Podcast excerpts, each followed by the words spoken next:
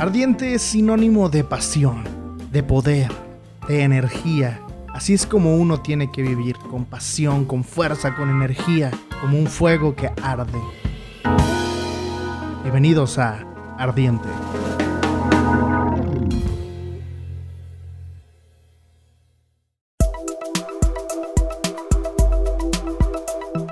Cada segundo cuenta, le dijeron a la gente Frank Smith. No puede desperdiciarlo o ella morirá y no habrá vuelta atrás. Él amaba a Patricia, quien había sido secuestrada por una banda de maleantes con la intención de sacar de circulación a la gente Smith, quien en ocasiones anteriores les había frustrado muchos de sus golpes. El agente Smith con todos sus recursos buscó hasta más no poder a su amada, y al encontrarla, abandonada en un recóndito lugar, sin ningún rasguño aparente, volvieron a casa. Pero el agente Smith era un hombre preparado y sabía que algo no estaba bien, porque un grupo delictivo secuestraría a una persona y solo la dejaría. Si querían que Smith dejara de frustrar sus planes, ¿por qué ni siquiera la tocaron? Es entonces cuando pasó. Una llamada inesperada entra al celular del agente Smith. Era el líder de aquella banda de criminales.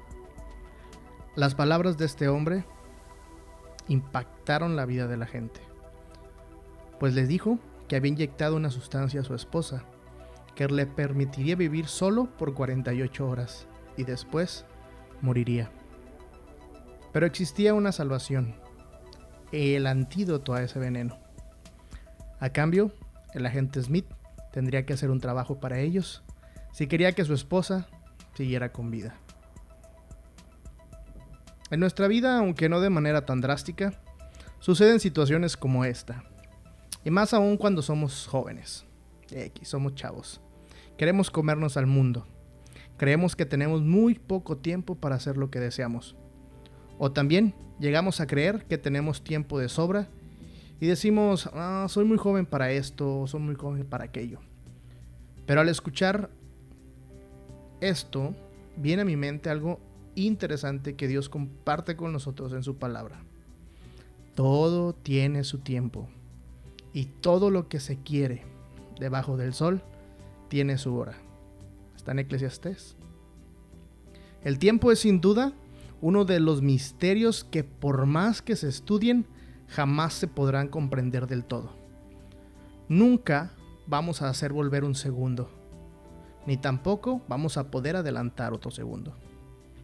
Hay quien busca ser aliado del tiempo, como si éste tuviera voluntad propia y decidiera que un minuto transcurra más rápido o más lento. Si bien el tiempo es igual para todos, no hay minutos más largos ni segundos más cortos. Es por eso que la mayoría de las personas con metas y sueños por cumplir buscan ser buenos administradores de cada periodo de tiempo que tienen. Pues realmente no sabemos si seguiremos teniendo más y así fracasaremos en lograr nuestro objetivo. Esto lleva a que las personas vivan presionados en su trabajo, buscando ser más productivos y ganar más dinero, o quizá en las decisiones de nuestra vida, como casarte.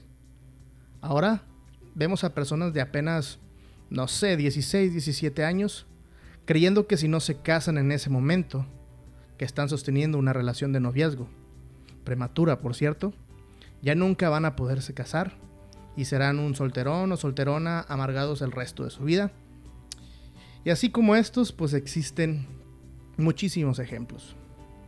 Yo siempre he creído que si existiera una máquina del tiempo sería algo increíble y a la vez muy útil, pues si algo no sale bien, pues se devolvería el tiempo y corregiríamos las fallas. Pero a la vez, logro entender que Dios nos, nos permite tener el control del tiempo por alguna razón. Quiero contarte una historia. En alguna ocasión, siendo un poco más joven, se presentó una situación que me llevó a una gran enseñanza. Fue difícil la lección, pero ahora doy gracias a Dios por hacerme entender esto. Estaba cursando la escuela preparatoria, tenía alrededor de 17 años y todo estaba muy bien. Me encantaba la escuela y todo lo que aprendía en ella. Los maestros eran simpáticos, y mis compañeros y yo nos divertíamos poniéndoles apodos de esos graciosos, sin ninguna mala intención. Pero al pasar los días mis compañeros comenzaron a ser irrespetuosos con las autoridades y eso a mí no me agradó tanto. En casa y en la iglesia me habían enseñado a respetar a mis autoridades y sabía que eso no estaba bien, por lo que decidí alejarme un poco de ese ambiente. Y es así como conocí a, entre comillas, el primer amor de mi vida. Una de mis compañeras, que en un principio había pasado desapercibida por mi camino, pues era noble, inteligente, la de las mejores calificaciones de la clase, era muy linda, tanto físicamente como por dentro, así que yo quedé encantado. Después de varios meses de convivencia, me di cuenta que esa chica me gustaba realmente. Comencé a considerar que ella fuera mi novia. Estaba decidido y así sería, según yo. Pero algo curioso sucedió. Por más que lo intenté, jamás pude pedírselo. Y lo más extraño es que no fue porque no quisiera o por nervios, sino que algo dentro de mí me decía que no estaba bien lo que estaba haciendo. Por lo tanto, se frustraba todo intento de noviazgo. Fue entonces, al no salirme nada bien, que me puse espiritual y comencé a orar por esa situación. Yo realmente estaba desesperado.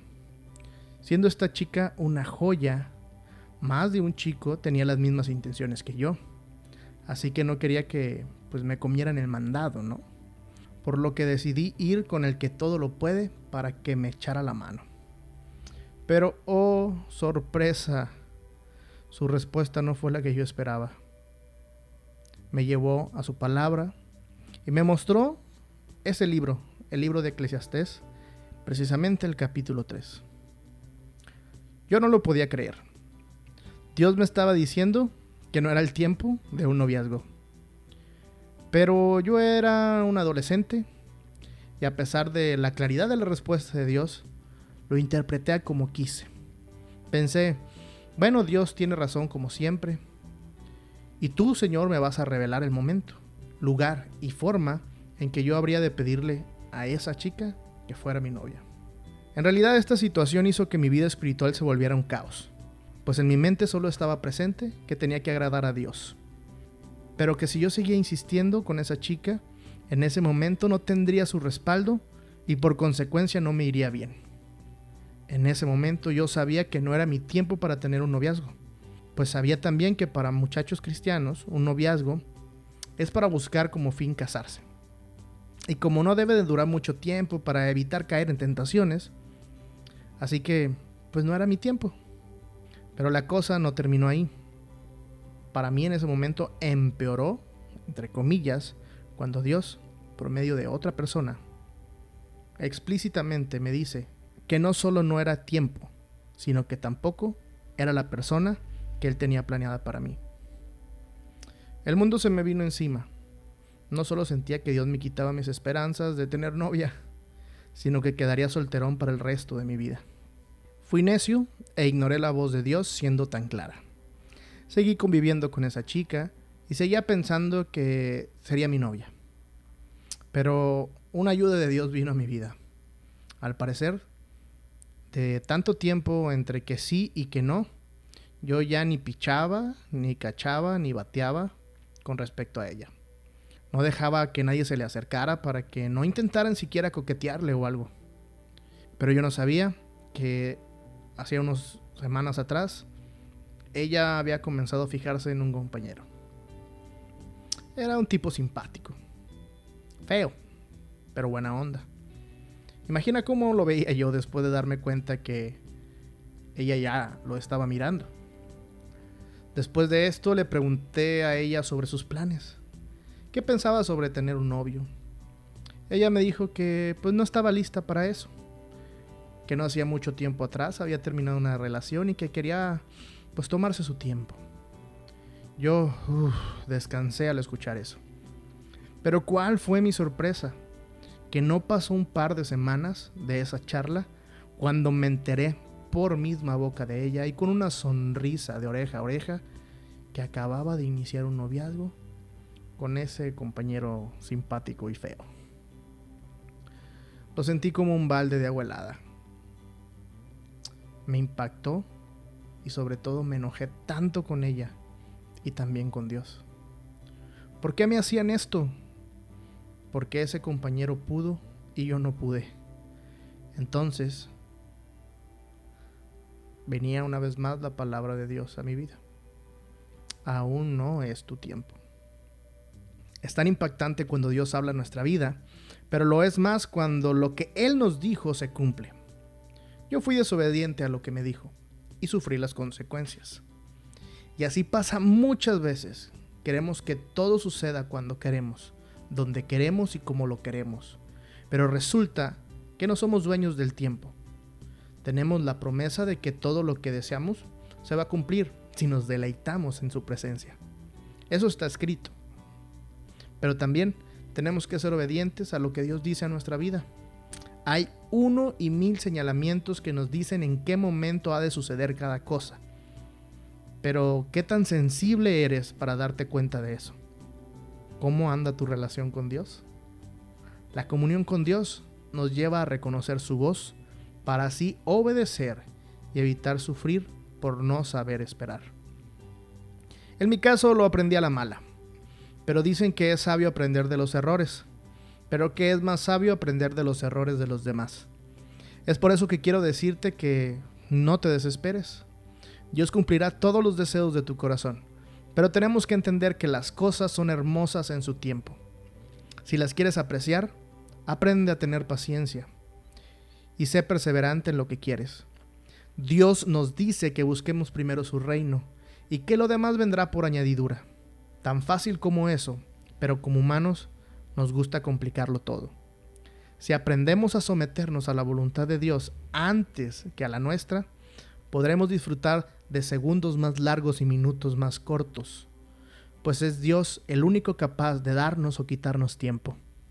Su tiempo no es nuestro tiempo.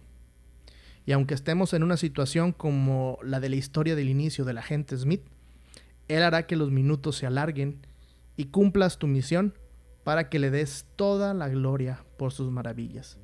Yo, después de esa experiencia, adopté una frase como resumen de lo que aprendí. Me encanta que Dios arruine mis planes. Así sé que estoy cumpliendo su voluntad y no la mía.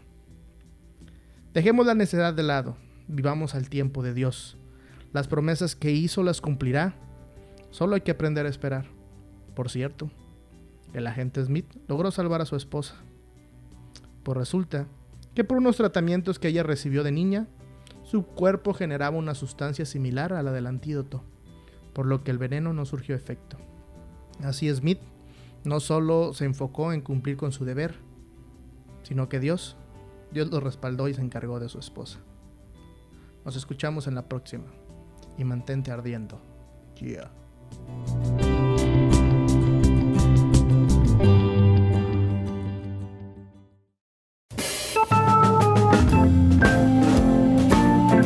El episodio de hoy ya terminó, pero podemos seguir en contacto. Sígueme en redes sociales en arroba alexarbomx, Facebook, Twitter e Instagram.